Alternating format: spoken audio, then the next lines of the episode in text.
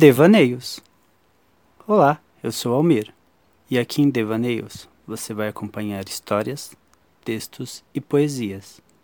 Então vamos começar. Oxum chorou.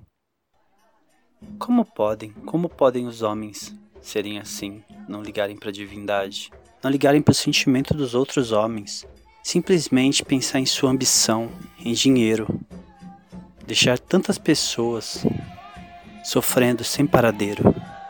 Oxum chora, chora cada lágrima de água doce desperdiçada e destruída, cada vida arruinada, a vida humana tratada como se não fosse nada. O que há agora para os homens se banharem, para os animais beberem, para as plantas regarem?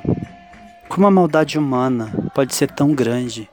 Como alguém que tem semelhantes pode tanto baixar seu nível?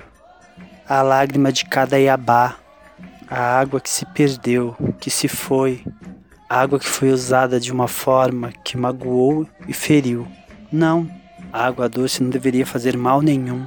Ela existe para alimentar, hidratar, trazer vida. Foi para isso que ela nasceu do ventre de Oxum. Oxum chorou.